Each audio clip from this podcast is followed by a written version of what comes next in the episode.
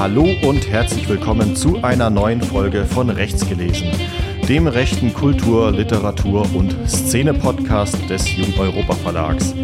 Mein Name ist Volker Zirke. Ich sitze heute in der Tonkabine alleine, ausnahmsweise, denn Philipp Stein ist nicht da. Dafür habe ich mir einen Gast eingeladen. Auch eine, ja, kann man wirklich so sagen, Jung-Europa-Legende Bruno Wolters hat vor kurzem das Buch äh, Eigentum und Ordnung im Jung-Europa-Verlag veröffentlicht. Hallo Bruno. Moin Volker. Bruno, wir wollen heute mal nicht über dein Buch reden, ähm, vielleicht am Rande später, aber zu Beginn haben wir uns ein Thema ausgesucht, das sehr viel wichtiger ist als Eigentum und Ordnung, nämlich World of Warcraft. Ja, richtig. Bruno, wir sind auf Telegram im Gespräch zufälligerweise darüber gestoßen, dass wir beide ähm, wesentliche Teile unserer, unserer äh, Jugend in World of Warcraft versenkt haben. Das trifft zu. Ich würde sogar sagen, wahrscheinlich ein bisschen zu viel unserer Jugend. Wäre natürlich ja. schon mal eine heiße These für den Anfang. Nee, das ist äh, zutreffend, denn äh, ich habe nicht nur sehr viel Zeit, sondern auch ein äh, Schuljahr darin versenkt, insofern als dass äh, ich das wiederholen musste. Ach, du auch? Ja. Ähm, das ist ja sehr verrückt. Die, die, die Frage ist natürlich, warum, warum reden wir heute im Podcast über ähm, World of Warcraft? Die interessantere Frage bei World of Warcraft ist ja nicht, ähm, äh, wie hast du den Boss im Molten Core tatsächlich mit deinem Raid gelegt, sondern die wichtigere Frage ist, ähm, warum haben wir es eigentlich gespielt? Ähm, wie hängt dieses Phänomen, und das muss man sagen, es ist, es ist ein Phänomen, es war ein größeres Phänomen, ähm, so 2005, 6, 7 rum, wo es gefühlt jeder gespielt hat, wo ähm, die Medien berichtet haben über Internetsucht und China-Pharma, ähm, wo sich wo es dann teilweise schien, das ist natürlich auch ein von Medien kolportiertes Bild, als würde sich eine ganze Generation der Realität abwenden und ähm, dem Internet beziehungsweise der Fantasy-Welt von World of Warcraft zuwenden. Und gleichzeitig, obwohl diese digitalen Welten natürlich bestehen äh, und Zuflucht sind, ist doch unsere Generation wie die uns nachfolgende, also die sogenannten Zoomer, doch so politisiert wie nie zuvor. Darüber wollen wir heute jetzt so ein bisschen sprechen, aber bevor wir jetzt hier in das äh, hochpolitische Thema einsteigen, möchte ich von dir, Bruno, erstmal wissen, wie du überhaupt zu World of Warcraft gefunden hast. So, ja, das ist eine gute Frage natürlich für den Beginn. Denn ich musste erstmal selbst nochmal nachdenken darüber. Und ich spiele WoW seit, oder ich habe WoW schon seit 20, 2000, nee, 2007 gespielt. Und tatsächlich habe ich das damals zuerst nur bei meiner großen Schwester gesehen. Sie hat es damals gespielt. Ich habe sie auch nochmal gefragt, wie bist du auf das Spiel gekommen? Und sie meinte zu mir, sie hätte es bei einer TV-Werbung gesehen. War mir gar nicht bewusst, dass es damals schon WoW-TV-Werbung gab. Kann ich mir ehrlich gesagt auch gar nicht vorstellen. Ist ja auch egal. Jedenfalls habe ich es damals in ihrem Kinderzimmer ja, quasi wie ein Let's Play zugeschaut. Ich saß hinter ihr, habe zugeguckt. Sie hat mir dann damals die Welt gezeigt und das war schon sehr faszinierend für mich oder es hat mich sofort in den Bann gezogen, kann man schon so sagen. Und irgendwann habe ich mir dann selbst einen Account gemacht, beziehungsweise meine Schwester hat mir einen Account gemacht. Ich war halt noch zu jung, um sowas selbst zu machen. Oder ich glaube, ich hatte sogar auch Probleme, mir so einen Account zu machen, weil da war, mal, war noch viel auf Englisch, glaube ich. Und sie hat mir dann einen Account gemacht und ich habe es dann einfach gespielt mit meinen, ja, wie alt muss ich da gewesen sein? 11, 12, 13 Jahren. Und so fing es an, ja. Manche würden sagen, so fing die Sucht an, andere würden sagen, so, so fing ein großes Abenteuer an. Ich bin, glaube ich, eher ein Freund vom Letzteren. Also es war jetzt Und, mehr eher Zufall, ne? Also es ist jetzt ja, nicht so, dass, Zufall. Weil ich hatte ähm, natürlich diese krasse Fantasy-Vorprägung, also ich hatte Tolkien äh, gelesen natürlich, Herr der Ringe. Ähm, und äh, sozusagen den Vorgänger im Geiste Warcraft 3 äh, massiv gespielt, bis ich mir 2007 einen Rechner leisten konnte, der World of Warcraft äh, packt. Das ging vorher auf meinem 500 MHz Pentium 2 Rechner nicht. Das war sehr schade. Aber bei mir war das wirklich ähm, auch so, äh, also aufgrund der Welt, also aufgrund, äh, wie, man, wie es im Neudeutschen heißt, der Lore, der Geschichte hinter der Welt. Es hat ja auch einen ganz bestimmten Grund, warum ich zum Beispiel nicht Guild Wars gespielt habe oder ähm, was gibt es zu der Zeit noch? Äh, Herr der Ringe online würde theoretisch noch funktionieren, weil ich die Welt natürlich mag. Aber das ist, glaube ich, erst später gekommen. Ne? Ähm, 2007 gab es das, glaube ich, noch nicht, wenn ich mich nicht irre. Äh, Gibt es bei dir einen Grund, warum du nicht äh, Counter-Strike abhängig geworden bist, sondern World of Warcraft abhängig? Also ich würde zum einen oder zum Anfang würde ich sagen, wie du auch schon angesprochen hast, das Universum oder die Lore. Mich hat es von Anfang an begeistert. Ich bin natürlich auch ein Tolkien-Fan oder allgemein Fantasy. Ich bin auch ein großer Gothic-Fan. Es hat sofort bei mir geknallt. Das erste Mal, wenn du dir so einen Charakter erstellt hast, durch diese Welt läufst. Das war schon sehr beeindruckend oder auch ein bisschen. Es war schön, ja, sage ich es mal so. Und mit im Verbund mit diesem MMO-Moment oder mit dieser Dimension eines MMOs, wo du halt noch andere Spieler kennenlernst, wo du auch einfach dann in deinen Charakter versinken kannst. Das hat immer nur bei mir bei WoW funktioniert. Ich habe auch natürlich andere MMOs versucht. Du hast schon einige angesprochen. Es hat bei Herr der Ringe nicht funktioniert. Es hat bei Elder Scrolls Online nicht funktioniert. Ich habe auch Warhammer Online versucht. Auch wenn ich diese ganzen Universen dahinter gern mag.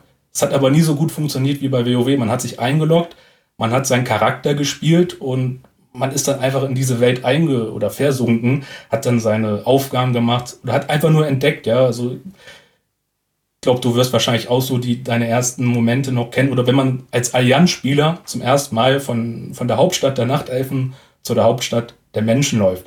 Das ist ja, das war ja damals schon zwei, drei Stunden Spielzeit, die du investieren musstest. Und du hast da so viel erleben können.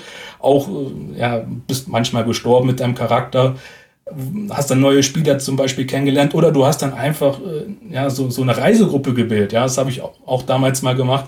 Da bist du mit fünf Nachtelfen losgelaufen, um die Hauptstadt der Menschen zu besuchen und hast dann mit den Leuten gechattet, hast mit denen dann noch vielleicht eine Aufgabe gemacht, hast die verlaufen. Das sind alles so, so besondere Momente, um es mal so auszudrücken, die man dann in dieser Welt erleben kann. Und das ist mir bei keiner anderen MMO-Welt gelungen. Oder ich, vielleicht war ich auch schon zu sehr von WoW ähm, bestimmt oder WoW hat sich bei mir eingebrannt, dass ich kein anderes MMO mehr spielen konnte. Ich weiß es nicht, aber WoW hat es sehr gut geschafft, dieses Gefühl, dieses Feeling, diese Atmosphäre herbeizuzaubern und das auch wirklich über Jahre lang, dass ich halt immer WoW treu geblieben bin. Ja, aber findest du es eigentlich nicht ähm, interessant, dass World of Warcraft eigentlich als ähm, sozusagen die Spielwiese für asoziale Subjekte wie uns wahrgenommen wird, obwohl ähm, das Spielprinzip, also was allgemein als MMO, als äh, Massively Multiplayer Online Roleplay Game beschrieben wird, dass es eine hochgradig soziale Komponente hat. Also mhm. eigentlich ähm, so hätte ich ja World of Warcraft am liebsten gespielt, einfach mit niemandem was zu tun haben und dann mit äh, äh, deinem äh, Jäger-Pet dann durch die Welt reisen und Sachen kaputt schießen. Aber es funktioniert dann nicht, beziehungsweise das Spiel ist nicht so angelegt. Das heißt, man muss in Instanzen äh, teilweise gehen, um bessere Ausrüstung zu finden. Und diese Instanzen sind nur in Gruppen zu bewältigen. Also minimal fünf Leute. Und bei uns äh, zu unserer Zeit gab es ja noch die großen Raids, die 40er Raids äh, mhm. mit 40 Spielern, äh, die dann organisiert werden müssen. Das ist ja, das fordert schon hohe Sozialkompetenz. Und äh, wir wissen ja auch beide, wie das in so Innenleben von so Gilden ist, die diese Raids eben meistens organisieren. Ähm, die haben ja auch ganz eigene Sozialdynamiken. Äh, wie passt das zusammen? Weißt du nicht. Da ne? muss ich, also ich muss, ich war gerade in meinen eigenen Gedanken, während du etwas erzählt hast, ähm, um auch nochmal diese Momente nochmal nachzuverfolgen oder nachzuerleben. Das ist ja diese, dieser Spalt zwischen, du willst dein eigenes Abenteuer erleben als Nachtelfjäger mit deinem Pet, wie du es schon angesprochen hast, und du willst natürlich auch äh, diese, oder du musst auch diese sozialen Interaktionen machen, um in diesem Spiel voranzukommen. Ähm,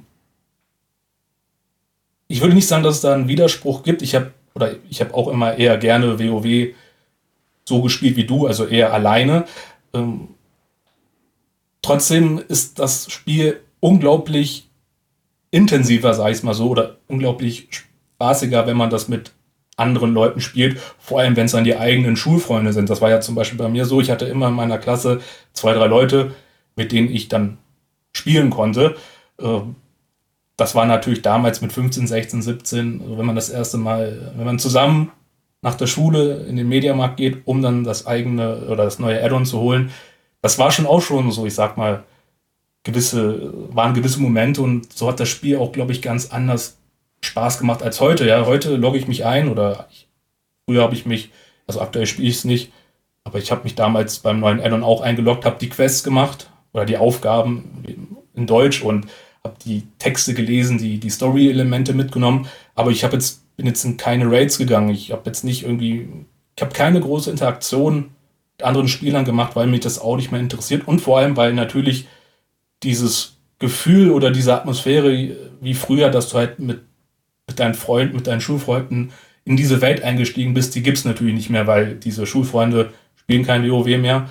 Ähm, ich habe noch einen guten Kumpel, der spielt, aber der spielt halt komplett anders als ich. Der ist halt so einer, ein Progress-Spieler, ja, der liest keine Quest-Texte, das ist halt für mich schon ein Sakrileg und der will überhaupt gar nicht, der ist überhaupt gar nicht interessiert an dieser Spielwelt, der will nur die besten Items und das kollidiert natürlich mit meinem Spielerlebnis oder mit meinem Spielwunsch und so spielst du halt immer alleine das Spiel oder ich habe es alleine gespielt und das ist ein ganz anderes Spielgefühl als ja früher mit, mein, mit meinen Klassenkameraden und man spielt das Spiel äh, auch ein bisschen asozialer, ja, also ich ich weiß nicht, ob du es nachvollziehen kannst, aber wenn du natürlich alleine deine Aufgaben da machst und nur daran denkst, dass dein Spiel zu oder die Atmosphäre so zu, zu nachzuverfolgen, wie du willst, dann ja, musst du natürlich andere Spieler meiden und du regst dich darüber auf, wenn andere Spieler dir auf die Nerven gehen. Ähm, du kapselst dich natürlich ab und vielleicht wird man so ein bisschen asozialer oder zumindest man spielt das Spiel dann ganz anders. Ja. Früher als junger Mann, als Student, als Schüler, da habe ich das Spiel natürlich auch wegen dieser Interaktion gespielt und die schönsten Momente, die schönsten Spielmomente waren bei mir oder sind bei mir irgendwelche Momente, wo ich andere Spieler äh, getrollt habe oder anderen Blödsinn gemacht habe. Ja, es gibt ja so, so Memes, ja, die jeder Spieler kennt. Schlangendorntal, wo man die Arena wenn man andere Spieler Low Levels, wie man es auch nennt, dann gankt, also überfällt und immer wieder tötet. Das sind so Momente, die, die brennen sich so ein und äh, auf einer Ebene ist das natürlich auch asozial, andere Spieler zu nerven, aber du hast dann so deine eigene Gruppe, deine eigenen Leute und hast dann mit denen, mit deiner eigenen Gang, bist in dieser Spielwelt versunken. Und in dieser Gruppe war es natürlich sozial, aber war es natürlich dann trotzdem gegen die anderen wieder in einer Frontstellung ähm, Du hast ja schon also praktisch in World of Warcraft den Fähigkeiten-Baukasten äh, angelernt, den du jetzt auch in der neuen Rechten verbreitest, nämlich andere Spielergruppen zu trollen und zu gangrapen. Ähm, was, was ich dazu vielleicht noch anmerken möchte, ist auch, dass äh, ich glaube, nicht nur wir selber haben uns äh, verändert in der Zeit, wie wir das Spiel gespielt haben, aber ich habe es jetzt auch bestimmt seit vier oder fünf Jahren nicht mehr gespielt ähm, sondern tatsächlich ist ja auch die Community eine andere geworden. Mhm. Ähm, ich hatte früher ja noch auf einem offiziellen Server gespielt. Da war es tatsächlich so, dass die Leute sehr, sehr nett waren alle und man wirklich auch random, zufällig auf Deutsch, zufällig äh, Spieler gefunden hatten, hatte, die dann, weiß ich nicht, irgendwie halb tot waren, weil sie sich irgendwo in so eine dumme Lage rein manövriert haben und da hat man schnell eine Gruppe gegründet und mit denen zusammen dann halt sich da äh, durchgekämpft durch äh, das Gebiet. Ähm, das hat dann eine ganz andere, ja, es ist ein ganz anderer Bezug, weil dann, dann nimmt man sich gegenseitig in die Freundesliste auf, schreibt sich an, man landet dann meistens auch oft so in so Fun-Gilden, sag ich mal, äh, mit drinnen und ähm, erlebt das Spiel natürlich ganz anders als später, wo ich dann auf einem Privatserver gespielt hatte, wo äh, es wirklich dann nur noch darum ging, irgendwie, dass ich mein Ding durchziehe und dann sollen die anderen mich bloß in Ruhe lassen, weil das nervt meistens. Und es ist tatsächlich auch so, weil auf dem Privatserver natürlich auch äh, dann ein ganz anderes Klientel rumhängt. Aber ich glaube auch, dass das mit der Zeit auch ein anderes äh, Klientel geworden ist. Also ähm, wir hatten im Vorgespräch kurz darüber gesprochen, wenn wir jetzt ganz, ganz tief in die Materie von World of Warcraft eintauchen, dann müssen wir natürlich über die Add-ons sprechen und ähm, den Bruch. Ich bin ja der Meinung, dass mit dem äh, zweiten Add-on, Wrath of the Lich King, das Spiel ähm, casual geworden ist, also auf äh, Deutsch, äh, es ist zu einfach geworden, so dass auch äh, jüngere Leute das Spiel verstanden haben und ähm, dann eben ja die, die Gruppe der Leute, die angesprochen wurde, durch das Spiel größer geworden ist, aber natürlich auch der Ton unfreundlicher wurde und äh, allgemein auch ähm, wie, wie, soll man das sagen? Eine soziale Distanz hergestellt wurde zu den anderen Spielen. Das war nicht mehr diese kleine, in Anführungszeichen klein, das haben ja auch damals schon fünf Millionen Leute oder so gespielt, kleine Community von äh, Classic und äh, The Burning Crusade. Oder nimmst du es anders wahr? Na, ich würde dir schon zustimmen. Also das Spiel an sich hat sich natürlich über die letzten zehn Jahre sehr geändert und natürlich auch die Spieler an sich. Das ist ja auch keine, ich glaube, das braucht man auch gar nicht in Frage stellen die Spieler von damals sind natürlich auch älter geworden. Man hat ja nicht mehr, also als Student, als Schüler hat man natürlich unendlich viel Zeit, um WoW zu spielen. Als ja, Arbeitnehmer oder als Familienvater wird das wahrscheinlich nicht mehr so einfach sein. Ich würde das nicht jetzt an der Grenze, die du jetzt festgemacht hast, da, ich würde jetzt da nicht mitgehen. Also ich glaube, der, ähm, der Punkt, des Niedergangs liegt ein bisschen später, aber man kann vielleicht eine kleine Analogie zur Bundesrepublik ziehen. Ähm, ich habe darauf gewartet. Die, WoW-Entwickler haben ja wirklich, äh, die, die sind ja wirklich irgendwann mit der Maxime an, an das Spiel gegangen, alles kann, nichts muss, ja. Und alles muss für jeden erreichbar sein und du kannst, früher konnte man ja zum Beispiel gar nicht die Völker wechseln, ja, und auch im Fraktionswechsel von Horde zu Allianz, das war ja, ging gar nicht, ne? Man musste sich auf einen Charakter festlegen und du hast dann ja auch echt viel Spielzeit in diesen Charakter investiert. Und das war ja auch dein Charakter, ja. Du hast mit dem Charakter deine Erfahrungen gesammelt, deine Momente, deine Raid-Erlebnisse gesammelt und das war halt dein Charakter, ja. Also wirklich dein Charakter. Das war die Spielfigur, dein alter Ego. Und das ist alles viel schwammiger geworden, ja. Du musstest damals, hast du dich für ein für eine Klasse entschieden, ja, für deinen Charakter, deine Klasse und deine Spezialisierung. Das ist ja heute wieder, kannst ja alles spielen, ja, und du machst ja einfach einen neuen Charakter, der ist dann, kannst ja auch noch einen Charakterboost kaufen, bist dann sofort das maximale Level. Und äh, du spielst dann einfach, ja, und, und, das war damals gar nicht so variabel, gar nicht so äh, dynamisch, sondern ein Charakter, eine Klasse, ein Server, ja, und du hattest ja auf diesem Server ja immer eine richtige Gemeinschaft, eine richtige Community und wenn du da dich falsch benommen hast, hattest du auch einen schlechten Ruf auf diesem Server. Stimmt, ja. ja das, war, das hing alles miteinander zusammen. Wenn du ein Ninja-Looter warst, also wenn du einfach in den, in den Raids und den Dungeons alles an Beute mitgenommen hast, obwohl du auch gar nicht, obwohl du es gar nicht gebraucht hast, dann hast, hattest du diesen Ruf als Ninja-Looter und bist dann nicht mehr in Raids und in den ja, in den Dungeons wurdest du nicht mehr mitgenommen. Du hast keine Gilde mehr gefunden. Wenn du die Gildenbank ausgeräumt hast, äh, unberechtigt, hast du auch keine Gilde mehr gefunden. Und wenn du, also wenn du ein Arschloch warst, wurdest du gemieden. Und äh, da gab es ja auch richtige, also da, in den Hauptstädten hast du dann auch Warnnachrichten über diese Leute gelesen. Ähm, das war alles so eine sehr zusammenhängende Community mit diesen einzelnen Servern. Aber das hat man ja dann alles ja, wie gesagt, aufgelöst, ist alles schwammiger geworden. Heutzutage, auch weil die Spieler sinken, werden ja die Server miteinander vernetzt und du siehst dann einen Spieler, ja, von einem anderen Realm, von einem anderen Server und du siehst ihn danach nie mehr wieder. Und ja. früher zu Burning Crusade, da hast du vielleicht äh, die immer wieder gesehen und hast dann irgendwann die zu den Freundeslisten hinzugefügt. Und dann hattest du ja irgendwann deine kleine Gruppe mit den verschiedenen Klassenrollen oder mit Leuten, die du einfach mochtest und hast dann auch mit denen öfter interagiert. Heutzutage passiert das gar nicht mehr. Ja? Also wenn ich mit jemandem in WoW kommuniziere, dann wie gesagt mit meinem einen Kumpel, ansonsten mit niemandem mehr weil mich das auch gar nicht mehr interessiert, weil auch die Spieler viel toxischer geworden sind, viel giftiger, weil einfach, wie gesagt, es ist alles so, es will nicht sagen belanglos, aber du spielst das Spiel und es gibt keine Server-Community, keine Gilde, äh, du holst dir dein, deine Beute, dein Loot alles ist egal. Früher hattest du halt auch einen Ruf zu verlieren, du hattest, du wolltest, du hast dich dafür interessiert, wer war die beste Gilde auf deinem Server, ähm, du hast dann vielleicht, wenn dann irgendwie die eine Hauptstadt angegriffen wurde von deiner Fraktion, hast du sie dann schnell verteidigt mit den anderen Leuten. Du hast dann die vielleicht abgesprochen, um die anderen, die andere Hauptstadt anzugreifen als Rache. Da gab es ja auch serverinterne, ähm, ja, so, so Events, ja, so Veranstaltungen. Ja. Kennst ja wahrscheinlich auch so Gnomenrennen, von Gnome Regan äh, zu Danassus oder so, also von der Hauptstadt der Gnome zu der Hauptstadt der, der Nachtelfen. Und das war, es war so ein gewisses Zusammenhalten auf diesem Server. Und der reichste, der reichste Spieler hat dann auch so Almosen verteilt an neue Spieler und du hast dann dir auch manchmal Zeit genommen, um anderen neuen Leuten das Spiel beizubringen. Ja? Das macht so heutzutage, heutzutage macht das ja keiner mehr irgendwie. Man guckt sich einen Guide an auf YouTube und gut ist. Also das Spiel, das heutige Spiel, er lässt einen ja dazu, oder es verleitet einen dazu, allein zu spielen oder wirklich nur egoistisch, egoistisch zu sein. Gar nicht mehr so wirklich so auf dieses Gemeinschaft, Gilde und so. Die Gilden zerfallen ja eh immer. Äh, ganz anderes Spiel heutzutage als früher. Und das kann man ein bisschen auf diese, auf die Bundesrepublik beziehen.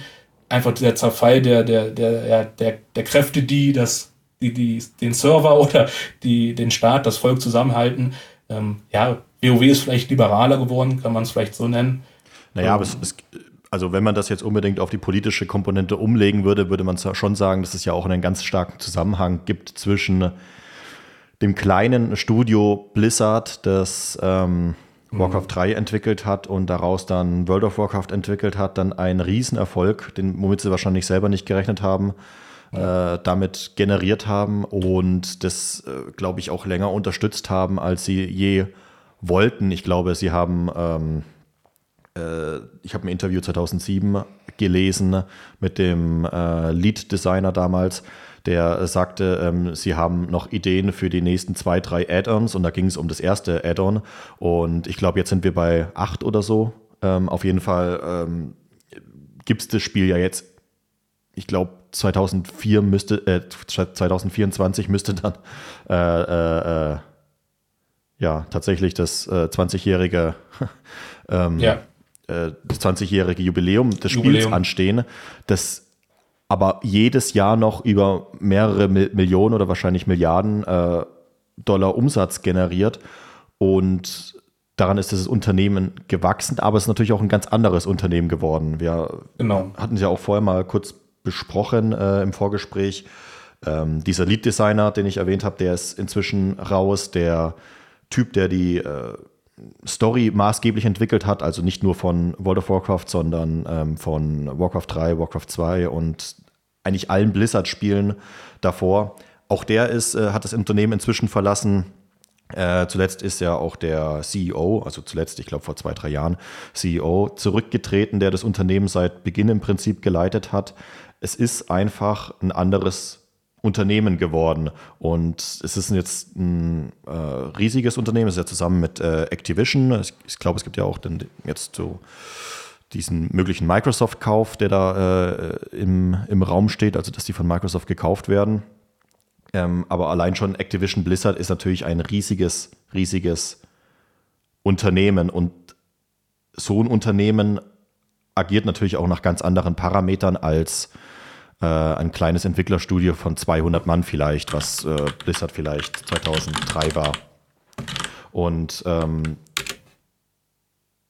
das ist eine Parallele gibt es in der Musik genauso wie ähm, bei den Kinofilmen oder äh, was weiß ich, dass eben dann auch die, ja, dass, dass, dass die Inhalte generischer werden, dass ähm, darauf geachtet wird, ein äh, die Zielgruppe zu erweitern und deswegen auch Inhalte vereinfacht werden, um es eben einer größeren Masse von Leuten anzubieten. Und das ist gerade bei World of Warcraft natürlich äh, schade, weil es natürlich als Fantasy-Welt zum Eintauchen anregt eigentlich, aber weil natürlich auch sozusagen unsere Jugenderinnerungen dranhängen, die im Prinzip äh, da ja, restlos zugeschüttet werden auf die eine oder andere Weise, weil man weil, weil dieses Spiel nicht mehr existiert.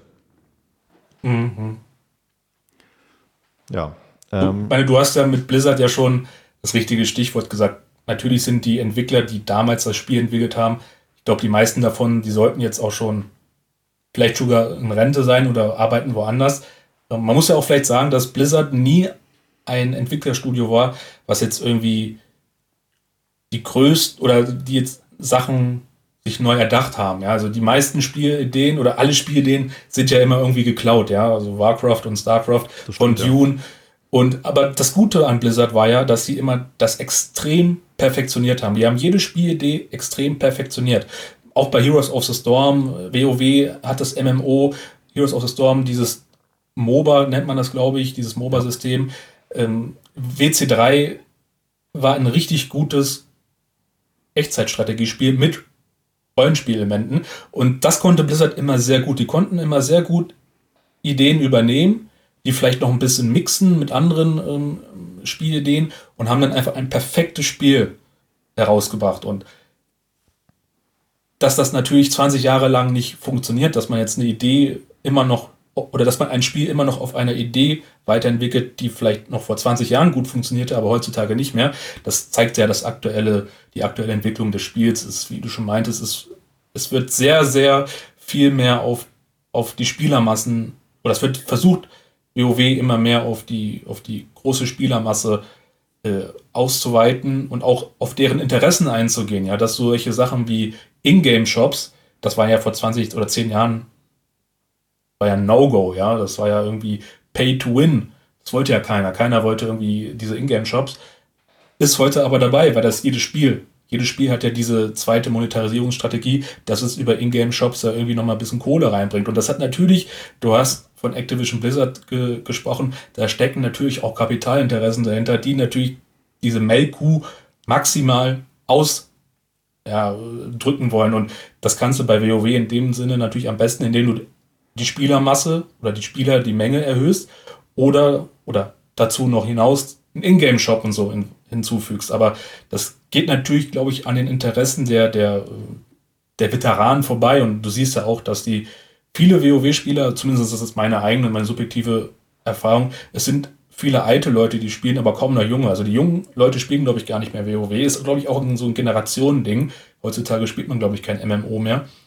Aber die sind eher unzufrieden, oder die Älteren sind eher unzufrieden mit WoW und spielen es aber einfach nur, weil sie schon seit 20 Jahren spielen. Ich mache es ja auch eigentlich nicht anders. Ich spiele es auch, weil ich es schon seit 15 Jahren spiele und weil ich immer einmal zum Add-on zurückkomme, zwei, drei Monate spiele, die ganzen neuen Blöds im Ingame-Shop und was weiß ich, das ignoriere ich alle. Auch du kannst ja deine Kostüme und so, das Aussehen deines Charakters kannst ja ändern, das nennt man ja Transmoggen und so.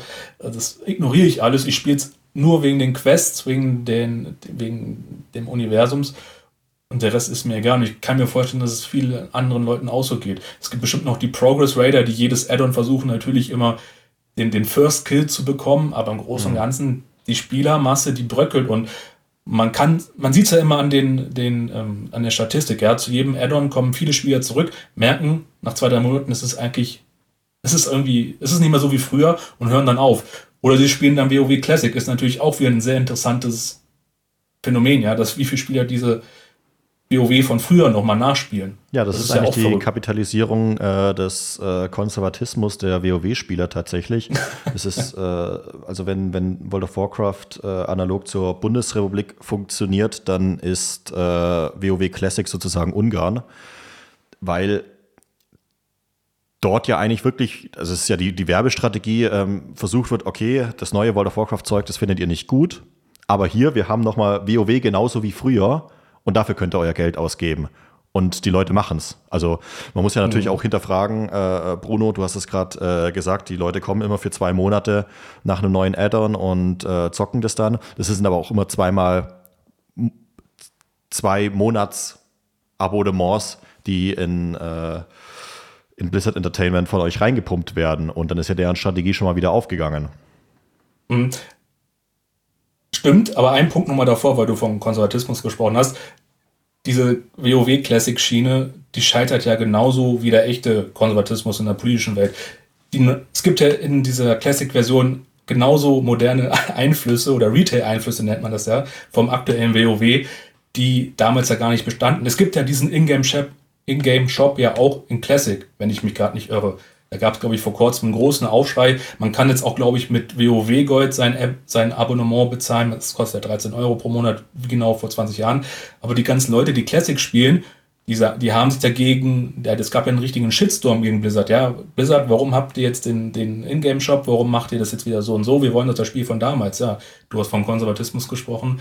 Ähm, es scheitert genauso, ne? weil auch das, auch Classic muss monetarisiert werden, wird dann auch wieder gewissen Interessen oder den, den, den Shareholdern und so weiter geopfert und so diesen, dieser Konservatismus, der funktioniert selbst nicht bei WoW. Und deine zweite Frage, die habe ich jetzt schon wieder vergessen. Muss mir nochmal kurz auf die Sprünge helfen. Ähm, ich habe über diese, diese. Ach ja, ja, dass man alle zwei Jahre 60 Euro plus den Abonnement immer noch äh, dazu bezahlt. Ja, es stimmt, also, aber ich, ich mache es gerne. ich bezahle also gerne alle zwei. Eigentlich wie der Alkoholiker ich bin Zahlschwein. Penny-Parkplatz. Genau. genau. Der äh, weiß, dass es ihn umbringen wird, aber er macht es halt trotzdem. Ja, es ist, es ist ganz verrückt. Also, wie gesagt, es funktioniert ja auch immer. Es funktioniert immer für einen Monat. Ja. Habe ich extrem viel Spaß, aber danach merke ich wieder, es ist, es ist doch nicht mehr so wie früher. Ein Und Thema. Das heißt ja immer so gerne, dass, dass man ja eher das dass man nicht das Spiel von früher zurückhaben will, sondern eher die Atmosphäre und das Gefühl. Vielleicht stimmt's ja. Na, ich brauche eigentlich kein Computerspiel. Ich, ich hätte einfach nur Bock mit meinem äh, Level 70 Jäger äh, in Nagrand irgendwo auf so einem Felsvorsprung rumzueideln und äh, nichts zu tun und zu angeln oder sowas, was ja auch unfassbar viele Leute gemacht haben. Einfach nur irgendwo in der Landschaft zu sitzen und zu angeln im mhm. Spiel. Das Spiel ist ja unglaublich, äh, das kannst du ja so, auf so verschiedene Arten und Weisen spielen. Ich habe auch einen Kumpel gehabt, der hat nur dieses Aktionshaus gespielt. Der hat einfach gehandelt. Der hat WoW wie so, ein, wie so eine Wirtschaftssimulation gesehen und hat dann einfach gehandelt und hat dann auch solche Tricks benutzt, dass man neutrale Aktionshäuser nutzt, um das zwischen den Fraktionen zu verschieben.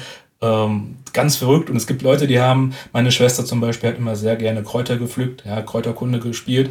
Ähm, man kann es, du kannst es oder du konntest es auf so verschiedenen Ebenen spielen und das ist natürlich auch wieder einerseits verrückt, andererseits irgendwie auch ein bisschen verdächtig.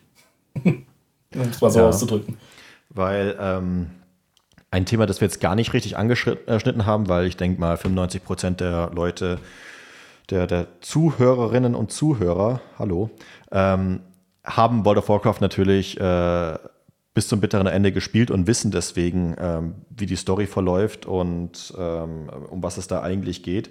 Aber du hast nämlich vorhin ganz kurz erwähnt, dass es immer nur wegen der Story spielt. Jetzt muss ich aber noch dazu sagen, ich habe ja auch das Gefühl, dass die Geschichte hinter dem Rollenspiel, also die, die große Geschichte, die, die das Rollenspiel erzählt, dass die schlechter wird. Und du spielst es trotzdem. Aber bevor wir jetzt das Problem dem Problem uns nochmal annähern, sollten wir vielleicht nochmal ganz kurz beschreiben, worum geht es eigentlich in, in World of Warcraft? Ja, möchtest du beginnen? Ich glaube, du bist der größere Lore-Nerd. Ja, gerne. Du Danke. hast ja vor allem auch vor kurzem WC3 gespielt. Ja. Du bist äh, dann auch, glaube ich, besser informiert. Ja, und äh, wie du richtig äh, subtil anmerkst, äh, genieße ich das auch natürlich endlich mal mehr Redezeit als mein Partner zu haben in diesem Podcast. World of Warcraft ist äh, sozusagen der geistige Nachfolger von äh, Warcraft 3, setzt also dessen Handlung vor, äh, fort in Warcraft 2, also dem Vorgänger von Warcraft 3, um es mal den ganz großen Bogen zu spannen, ging es ja im Prinzip noch um den Krieg zwischen Orks und Menschen. Orks sind so nicht wie bei Tolkien äh, diese ultimativ äh, bösen Figuren, sondern ja, haben eine eigene Kultur, ähm, eigene Religionsvorstellungen und in Warcraft 2 noch relativ flach, kämpfen einfach gegen die Menschen. Es hat dann sozusagen den Hintergrund, dass die Orks äh, einen dämonischen Pakt eingehen und von äh, Dämonen gelenkt werden, was dann das, was ich eben sagte, so ein bisschen äh, dem, das, dem widerspricht. Aber das wird im Laufe der Handlung dann so ein bisschen aufgelöst und sie können sich dann von dem Pakt lösen mit den Dämonen und besiegen die Dämonen am Ende. In Warcraft 3 kommen die Dämonen wieder und äh, suchen sich aber diesmal nicht die Orks aus, um alles Leben auf der Welt zu vernichten, sondern die Untoten.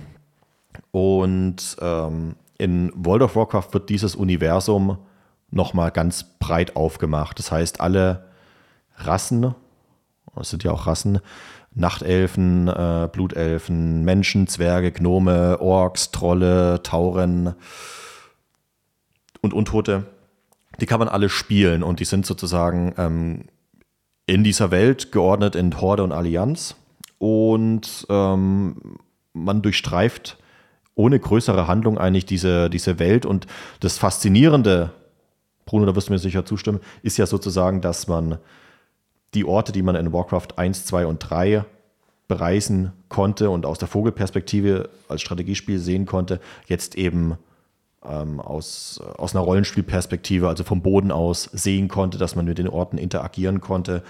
Dass man in Warcraft 3 hat man noch gesehen, wie ähm, die Ork-Hauptstadt Orgrimmar, wie die aufgebaut wird. Und in World of Warcraft konntest, konntest du sie dann beschreiten. Du konntest die Zeppeline fliegen, die äh, man in Warcraft 3 als Einheit noch gesteuert hat und so weiter und so fort. Und das ist äh, sozusagen das Faszinierende. Und mit den späteren Add-ons ist dann diese Geschichte hauptsächlich um die Untoten und äh, diesen gefallenen Menschenprinzen Arthas, der die Untoten dann anführt als Lichtkönig, ausgebaut worden. Und ab einem bestimmten Punkt kann ich der Handlung nicht mehr nachverfolgen, weil sie absurd geworden ist.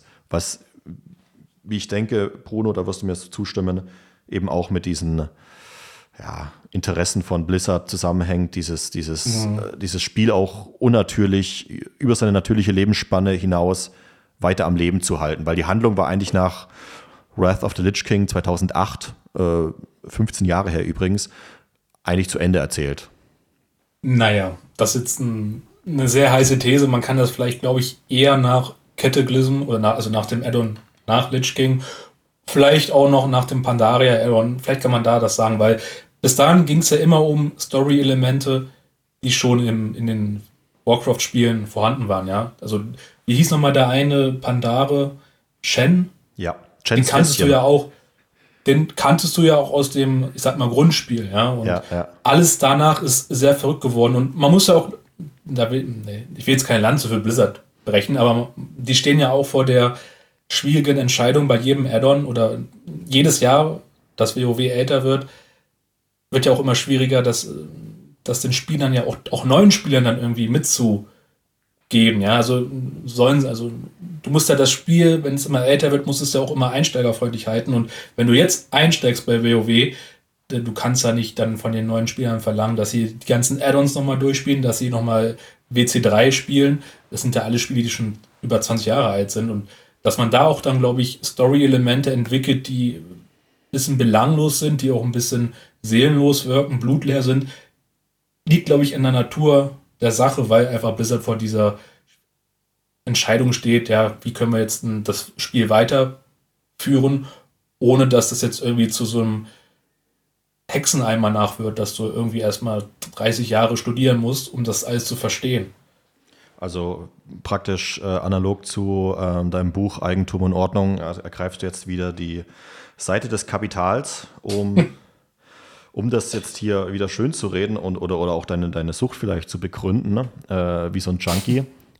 Äh, ich ich finde aber, äh, ich finde schon, aber das ist natürlich auch, liegt wahrscheinlich daran, dass ich es auch als Jugendlicher und als Kind äh, so erlebt hatte, dass ja, so Charaktere wie äh, Illidan und Arthas. Arthas ist der gefallene Menschenprinz, von dem ich erzählte, der durch eine verfluchte Klinge sozusagen zum äh, Lichtkönig äh, aufsteigt, ähm, mhm. ja die tragische Figur ist ähm, und dass die natürlich eine viel höhere Fallhöhe haben als, ähm, ich weiß nicht, ich, weiß, ich kenne die Namen nicht mehr, aber dieser Typ, der sozusagen am Ende von äh, dem äh, zweiten WoW-Add-on, äh, also äh, Wrath of the Lich King, äh, diese Rolle übernimmt. Und, und dieses Ende ist ja eigentlich auch eher so, ja, das klingt für mich so, als ähm, ja, komm, lass noch mal ein bisschen weitermachen. Dass sie bei Cataclysm haben sie ja auch also den, den, den, den schwarzen Drachen, äh, ähm, Deathwing, Todesschwinge, hervorgekramt als neuen Übergegner, nachdem dann diese ähm, Untoten-Sache sich storytechnisch erledigt hat. Die kommt für mich auch so ein bisschen so herbeigezaubert vor, weil also man kannte Todesschwinge ja aus ähm, Romanen, äh, die schon zu WoW Classic Zeiten veröffentlicht wurde. Also den gab es auch vorher, das war auch in der Story immer so angelegt, aber dass der jetzt wiederkommt, das finde ich jetzt schon wieder so ein bisschen. Hm. Also fand ich nicht. Ich muss sagen, es hat sich sehr stimmig gespielt. Ich, von, vom Gameplay her und von meinen Erfahrungen her, es liegt auch wahrscheinlich daran, dass ich da eine sehr gute Gilde hatte, war Cataclysm, also das Spiel, das Addon mit Todesschwinge am besten, ja, weil es einfach ein sehr rundes Addon war auch mit der Story. Und ich fand nicht, dass man das jetzt herbeigezaubert hat, sondern es wirkte doch erst recht dadurch stimmig, weil es ein es gab einen, einen Endboss, einen Endgegner, den du ja schon kanntest. Die letzten, also das Add-on Shadowlands, was 2020 rauskam, das war ja ein ganz komplett, das war ja ein richtig komischer Endgegner, ja, irgendwie Todes, äh, der irgendwie über die Todesreiche und so regierte. Und du hast den 20 Jahre lang nicht gekannt oder der kam nie vor. Auf einmal ist dann so ein großer Endgegner und der hat irgendwie seit 20 Jahren äh, 3D-Schach oder 4D-Schach gespielt. Und da wird dann die Story ja richtig absurd. Und bei Cataclysm, bei Mist of Pandaria und so, das waren alles irgendwie noch Story-Elemente aus dem Urspiel, die das Spiel irgendwie noch zusammengehalten haben. Und danach wird es ja auch komplett verrückt. Danach wird es ja auch gar nicht mehr spielbar, außer das eine Addon, was 2016 äh, rauskam, Legion. Das war ja wirklich nochmal, das, einige sagen, das war Burning Crusade 2.0. Es sollte dir, glaube ich, sehr gut gefallen. Es war auch ein gutes Addon, hat aber auch nur, oder hat deswegen war, es war deswegen so gut, weil es einfach wieder auf, auf die brennende Legion zurückgegriffen hat. Und die kannte man, und die Brennende Legion ist eh eins der besten äh, Story-Elemente. Und darum war es auch so gut. Nehmen natürlich den guten Gameplay. Die, die, die Brennende Legion ist, sind die Dämonen, die ich bereits bei Warcraft 2 angeführt habe. Die, die, der, große, der große Gegner in dieser Welt. Sozusagen die, ja, äh, die Mordors, äh, äh wenn man das jetzt unbedingt ummünzen möchte. Also tatsächlich das ultimative Böse. Hm, also die immer wieder herhalten müssen. Ne? der heutige WoW-Spieler würde, oder der, der heutige Story-Schreiber würde dir widersprechen, weil es gibt jetzt ja noch ein böseres Böse, was nochmal böser ist als das ultimative Böse, was 20 Jahre lang galt. Ja, also du siehst, halt die, die, die, die Story-Schreiber, die widersprechen sich immer wieder selbst und das, was man als WC3-Spieler kennengelernt hat, dass die Burning Legion, die, der brennende Kreuzzug, das ultimative Böse sind, das gilt halt heutzutage in dem Universum nicht mehr, weil es noch ein größeres Böse gibt. Und das ist, glaube ich, jetzt die Void. Es gab ja zuerst die Old Gods, dann gab es ja die, die Burning Legion. Jetzt ist es irgendwie, der, das, zuerst war es dann der Tod und jetzt sind es irgendwie die, die Leere, ja. Also ich komme selbst nicht mehr wirklich damit. Es interessiert mich auch immer weniger, äh, weil man auch gar, weil es auch einfach schlechter wird von der Substanz, ja. Also ich will jetzt nicht sagen, dass WC3 und die ersten, oder allgemein diese Story mit, mit dem gefallenen Prinzen und äh, Deathwing und Burning Legion, das sind jetzt keine krassen oder sehr tiefsinnige, sehr durchdachte Erzählungen. Nee, nee.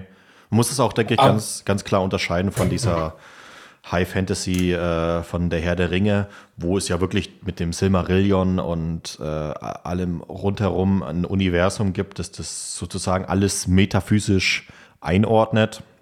Ähm, dass das, das äh, sozusagen von der Entstehung bis äh, ins vierte Zeitalter nach äh, äh, dem Tod von Aragorn aus den Filmen ähm, alles sozusagen ins kleinste Detail geregelt und erklärt ist. Ähm, auch mit Schwammigkeiten, das ist mir bewusst, aber ähm, es ist eine ganz andere Art von, wie man im Fachkreisen sagt, Worldbuilding, als äh, Warcraft, das ja als, als kleines 2D-Spiel angefangen hat und das dann immer wieder ausgebaut wurde, man immer auch auf Sicht gefahren ist und sich natürlich vor jedem Spiel also auch schon natürlich bei Warcraft 3 äh, dann die Frage stellen musste, ja, okay, was machen wir jetzt? Was, wie können wir die, äh, wie können wir die Story für dieses neue Spiel gestalten? Und natürlich ist es ein triviales äh, Universum auch. Es ist jetzt kein, kein hochgeistiges, wo man jetzt wie, wie bei Tolkien sagen kann, oh, da ist das, das christliche äh, Abendland und die Idee ist da drin und das hat er aus dem Gedicht und ähm, das ist so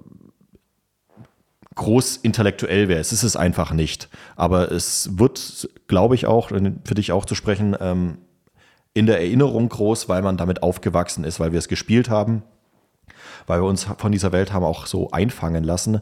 Und da hat es natürlich funktioniert. Ja. Und vor allem, weil wahrscheinlich, weil es die Möglichkeit gab, in einem Spiel in diese Welt einzutauchen.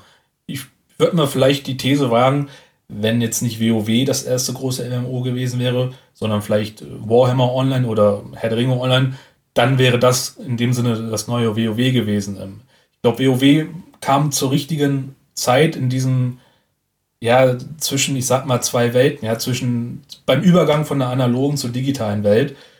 Und es hat, glaube ich, da einfach, das war das erste große MMO, wo du so diese riesige Welt entdecken konntest. Das gab es da, glaube ich, noch nicht. Ich, vielleicht war man Elder Scrolls, in dem vielleicht war Morrowind so groß, ich weiß nicht, also von der Spielfläche, die du da erkunden konntest, aber das konntest du ja auch dann noch mit anderen Spielern. Und das war 20 oder 2005, 2006, glaube ich, so dieses gewisse Extra, was das Spiel nochmal so unglaublich in die Höhe geschossen hat, dass es einfach so viele Menschen mitgenommen hat und auch solche, ja, so, ähm, meine Schwester zum Beispiel, meine große Schwester, die ist jetzt ja keine große Fantasy-Leserin oder die interessiert sich für sowas nicht, aber die ist trotzdem WoW-Fan, weil sie einfach sich damals in diese Welt verloren hat, weil die einfach so, du konntest in diese Welt eintauchen, nicht nur in deinen eigenen, eigenen Gedanken, weil du das Buch gelesen hast, sondern oder weil, oder weil du WC3 gespielt hast, sondern du konntest in dieser Welt herumlaufen und mit Spielern interagieren. Das war, glaube ich, so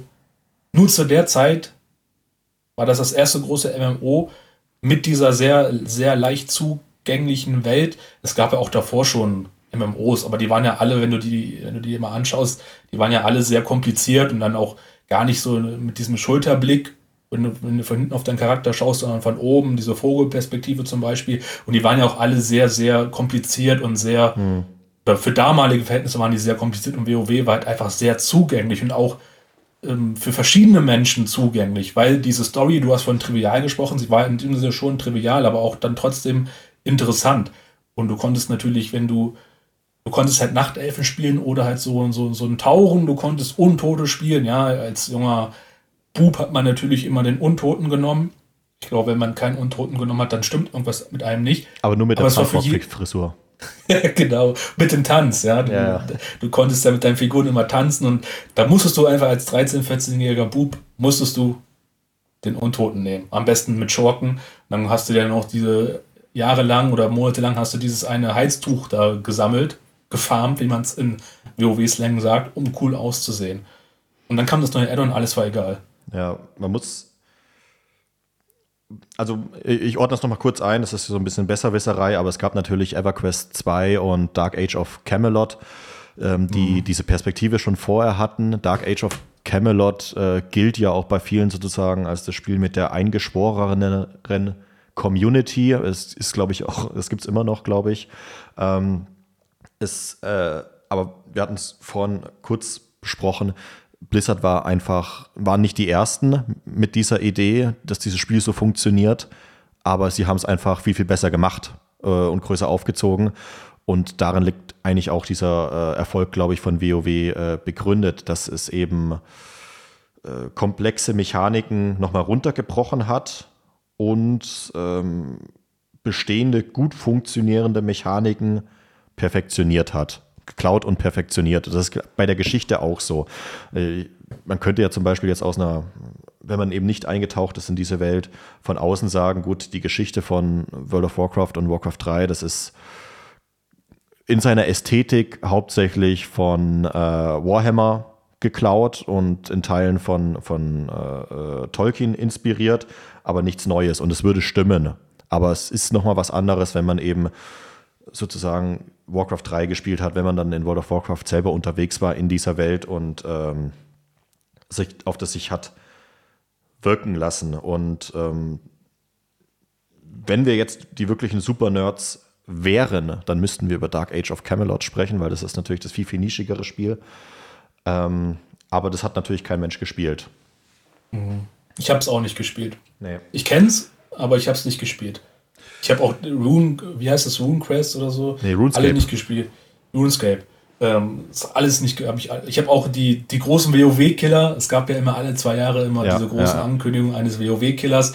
Ich habe die alle nie gespielt. Ich habe auch kein Guild Wars gespielt, ich habe kein Ion, Ion, Aeon gespielt. Ähm, allgemein diese Asia-Fantasy-MMOs sind halt auch irgendwie, ich sag's mal, Schmutz. Sag ich mal, ohne sie gespielt zu haben äh, sage ich jetzt einfach trotzdem. Ich habe Fliff gespielt und es stimmt. Äh, Kennst du Fliff noch? Nicht, nein, es ist nicht. ein sehr, sehr hässliches Spiel, wo wirklich alles, also wenn du dir, wenn du, wenn du dir wenn, es gibt ja so Leute, die sagen, ähm, Animes äh, veranschaulichen den Kulturverfall des Wertewestens gut, auch wenn es natürlich östlich ist, aber darum geht es nicht. Dann ist Fliff die, die Manifestation in Computerform davon. Es ist also, äh, nee, nee, äh, wirklich nicht aber ihr könnt ja mal es googeln, dann, dann äh, seht ihr das ja mal, äh, wie das aussieht. Es ist wirklich nicht schön. Gut, äh, Bruno, vielleicht ganz zum Schluss noch. Wir, wir wollten ja auch ein bisschen auf ähm, ja, ähm, dieses ganze Eskapismus-Thema eingehen. Wir hatten es am Anfang kurz äh, gehabt mit den ja, Computerspiel-internen äh, Dynamiken. Wie wir im Vorgespräch ja schon festgestellt haben, gibt es ja auch ganz lustige äh, Parallelen ähm, zur realen Welt und äh, eine davon war ja diese Pandemie-Sache. Also im originalen Classic World of Warcraft äh, ist aus einer Instanz äh, ein, eine Krankheit, äh, die die äh, Haustiere befallen hat, ursprünglich auf, die, auf, auf den ganzen Server übergeschwappt, nämlich ähm, durch Ansteckung. Also die war übertragbar, diese Krankheit, und die hat im Prinzip ganze Server ausgerottet. Ähm, Aber nicht ohne Grund. Ja. Also es gab böse Spieler, die haben diese Krankheit extra in die Hauptstädte getragen. Ja, und, und die Leute sind äh, heute in der AfD. So.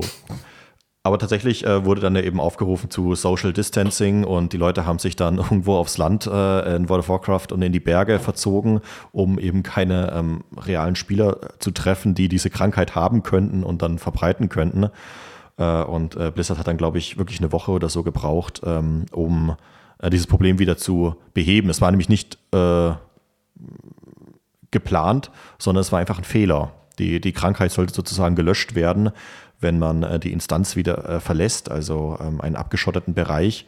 Aber das hat nicht funktioniert, sondern die Krankheit hat in den Haustieren weitergelebt und so die Krankheit in die Welt von War Warcraft geführt. Und du hast, glaube ich, noch eine andere Analogie äh, zum Thema äh, Eigentum und Ordnung rausgefunden. Ja, aber das ist auch etwas, also ich weiß jetzt nicht, inwiefern der Autor das ernst gemeint hat, aber es gibt eine Studie über, ich sag mal, die Eigentumsverteilung in WoW. Ja, es gibt ja die Beute, die man bei Bossen und äh, bei schwereren Gegnern finden kann. Und äh, eine Studie besagt, dass die Spieler durchaus bereit sind, das sozialistisch zu handhaben. Ja, dass man die Beute zum Beispiel dem gibt, der sie am meisten braucht, oder jeder kriegt das gleiche oder jeder sammelt Punkte und wenn man genug Punkte gesammelt hat, äh, die Punkte kriegt man zum Beispiel, wenn man beim Boss dabei war, beim Kampf oder wenn man oft genug dabei war, dass man halt das nach Punkte dann verteilt. Ähm, aber ich glaube, wenn ich das gerade nicht ver vertue, meint derselbe Autor auch, dass je größer die Gilde oder je mehr Fluktuation in dieser Gilde oder in dieser Gruppe sind oder ist, gibt es äh, Unbehagen bei der Beuteverteilung. Ja? Also um es mal ganz abstrakt zu sagen, ja, WoW hat bewiesen, dass der Mensch eigentlich von Natur aus sozialistisch ist, aber dass, ich sag mal, eine Überfremdung der einen Gruppe, die die äh, Offenheit für eine egalitäre Beuteverteilung ähm, zunichte macht oder ja, blockiert.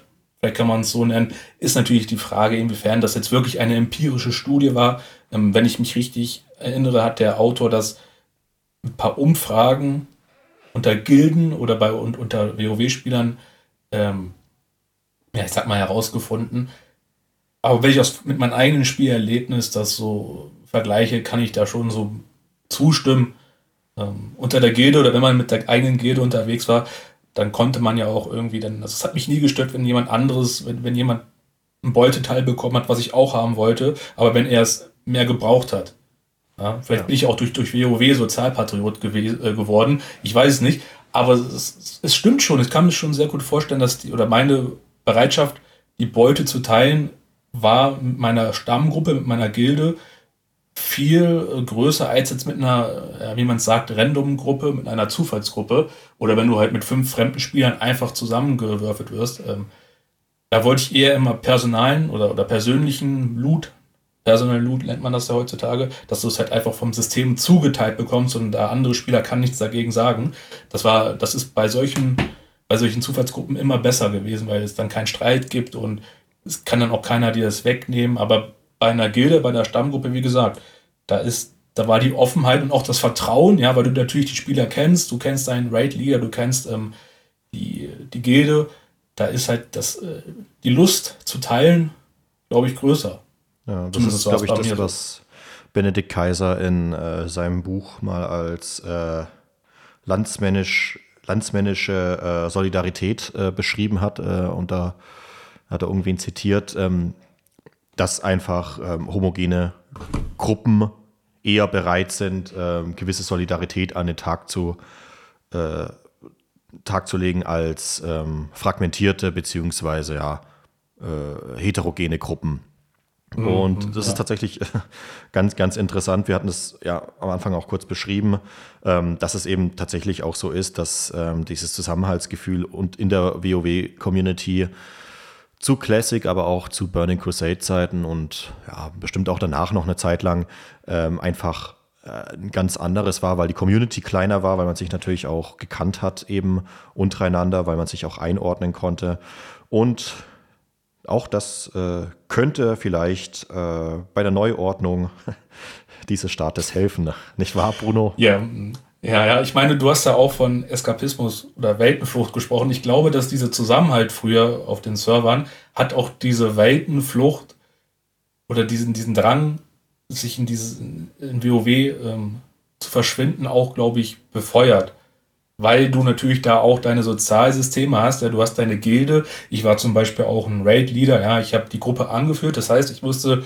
die Raids vorbereiten. Ich musste dann ähm, ja, als Sozialpatriot unters Volk gehen. Ich, es gab dann zum Beispiel mal eine Spielerin, die hieß Oswita, glaube ich, und die war halt nicht gut. Und habe ich mir die Zeit genommen, abends als Student, und habe ihr das Spiel beigebracht. Ja, und das sind so ähm, Aufgaben, die du dann übernimmst in dieser Welt, die ich dann auch dazu in Anführungszeichen zwingen, immer wieder Weltenflucht zu begehen oder dich da wieder zu da rein zu, ja, zu wagen. Und ich denke, ähm, wenn du natürlich keine zusammenhängende Communities oder Gemeinschaften hast, hast du auch, glaube ich, gar nicht mehr diesen Drang, da dich zu verausgaben oder lieber in die WoW-Welt einzusteigen, als nachmittags am Freitag in der Innenstadt zu sein. Ja. Gut, ähm, ich habe mir jetzt hier noch eine letzte Frage aufgeschrieben. Ähm, ich hatte ganz am Anfang hatte ich das eben erwähnt, äh, Bruno, um, de, um das Thema jetzt auch noch mal vielleicht abzuschließen. Ne? Ich habe das Gefühl, ich weiß aber auch nicht, ob es eingebildet ist, aber ähm, alles, äh, was ich sehe, bestätigt mir das, dass unsere Generation, das sind die, ja, vereinfacht gesagt, die Millennials und die nachfolgende Generation, die Zoomer, dass die politisiert wie nie sind. Wie passt das zusammen mit der Digitalisierung, mit dieser Flucht in Computerspiele, die ja zum Beispiel bei unserer Vätergeneration nicht möglich war. Es gab nicht die Möglichkeit, in Computerspiele zu fliehen, weil es keine Computerspiele gab. Und trotzdem ist diese, ja, vereinfacht als Boomer-Generation zu bezeichnende Generation politischen ja, Zuständen so unzugänglich wie keine andere. Warum ist das so?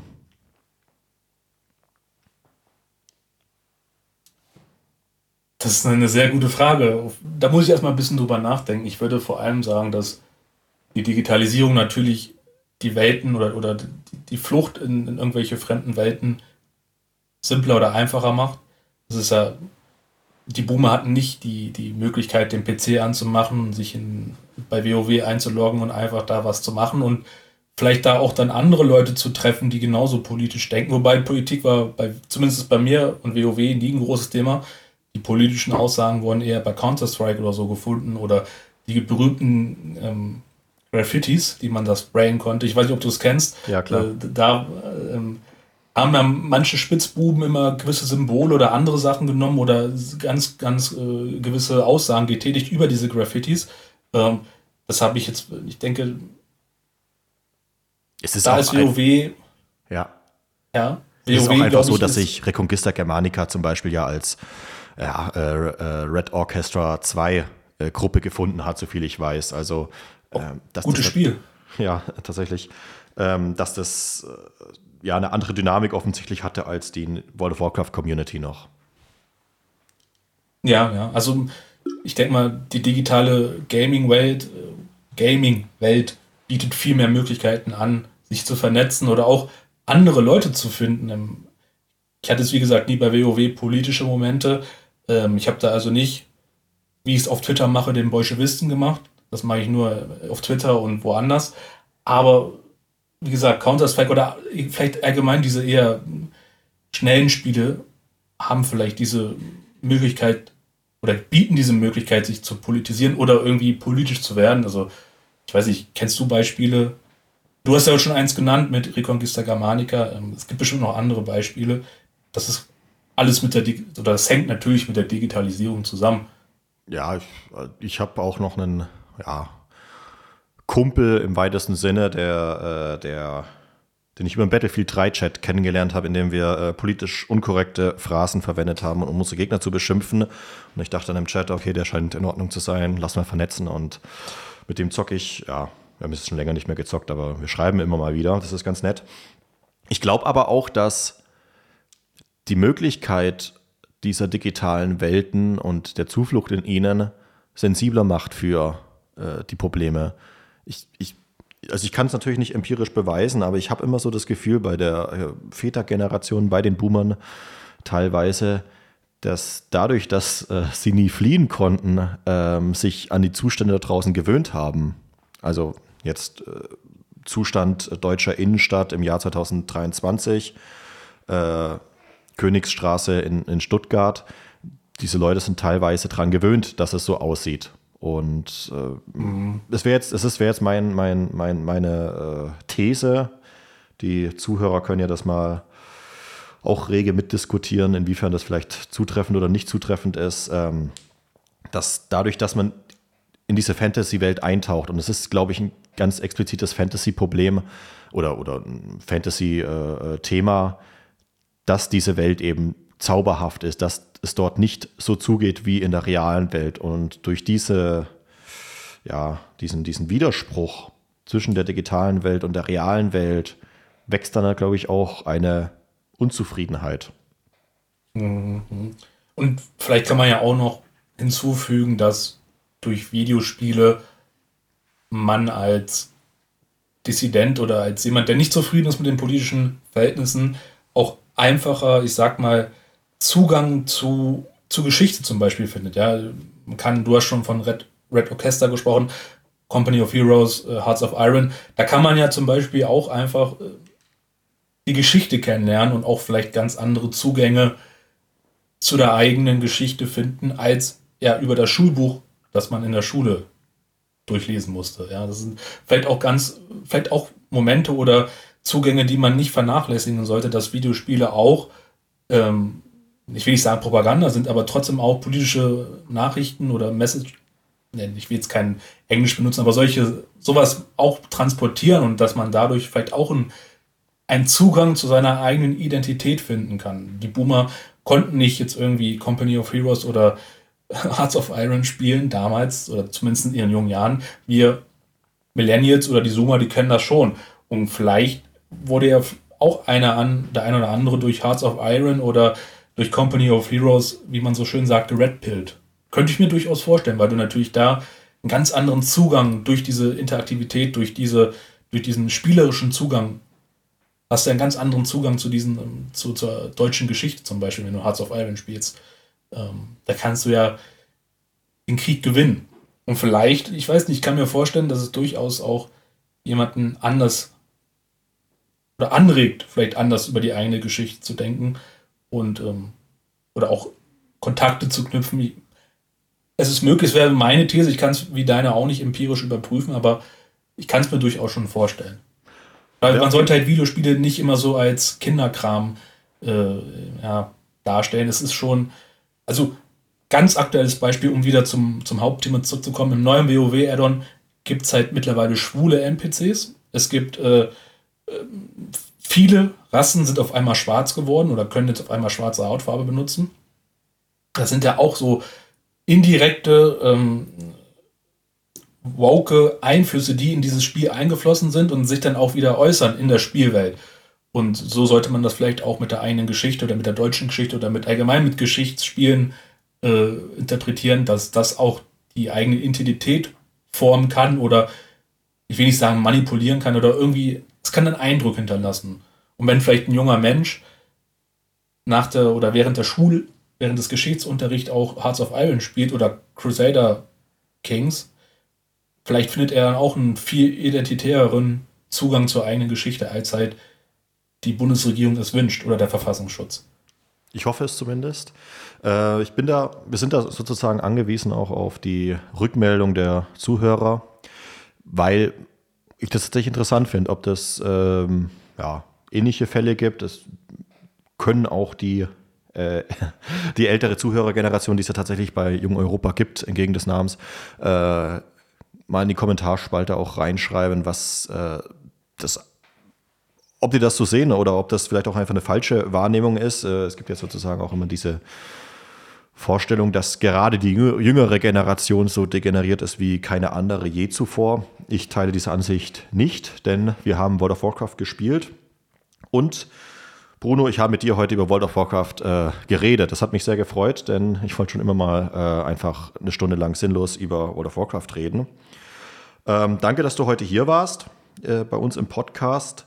An die Zuhörer nochmal gerichtet. Kauft euch Eigentum und Ordnung von Bruno Wolters erhältlich bei uns im Jung Europa Verlag. Bruno, danke fürs Vorbeikommen und bis bald. Danke für die Einladung, hat mir sehr Spaß gemacht, sehr viel Spaß gemacht. Ja, bis dann.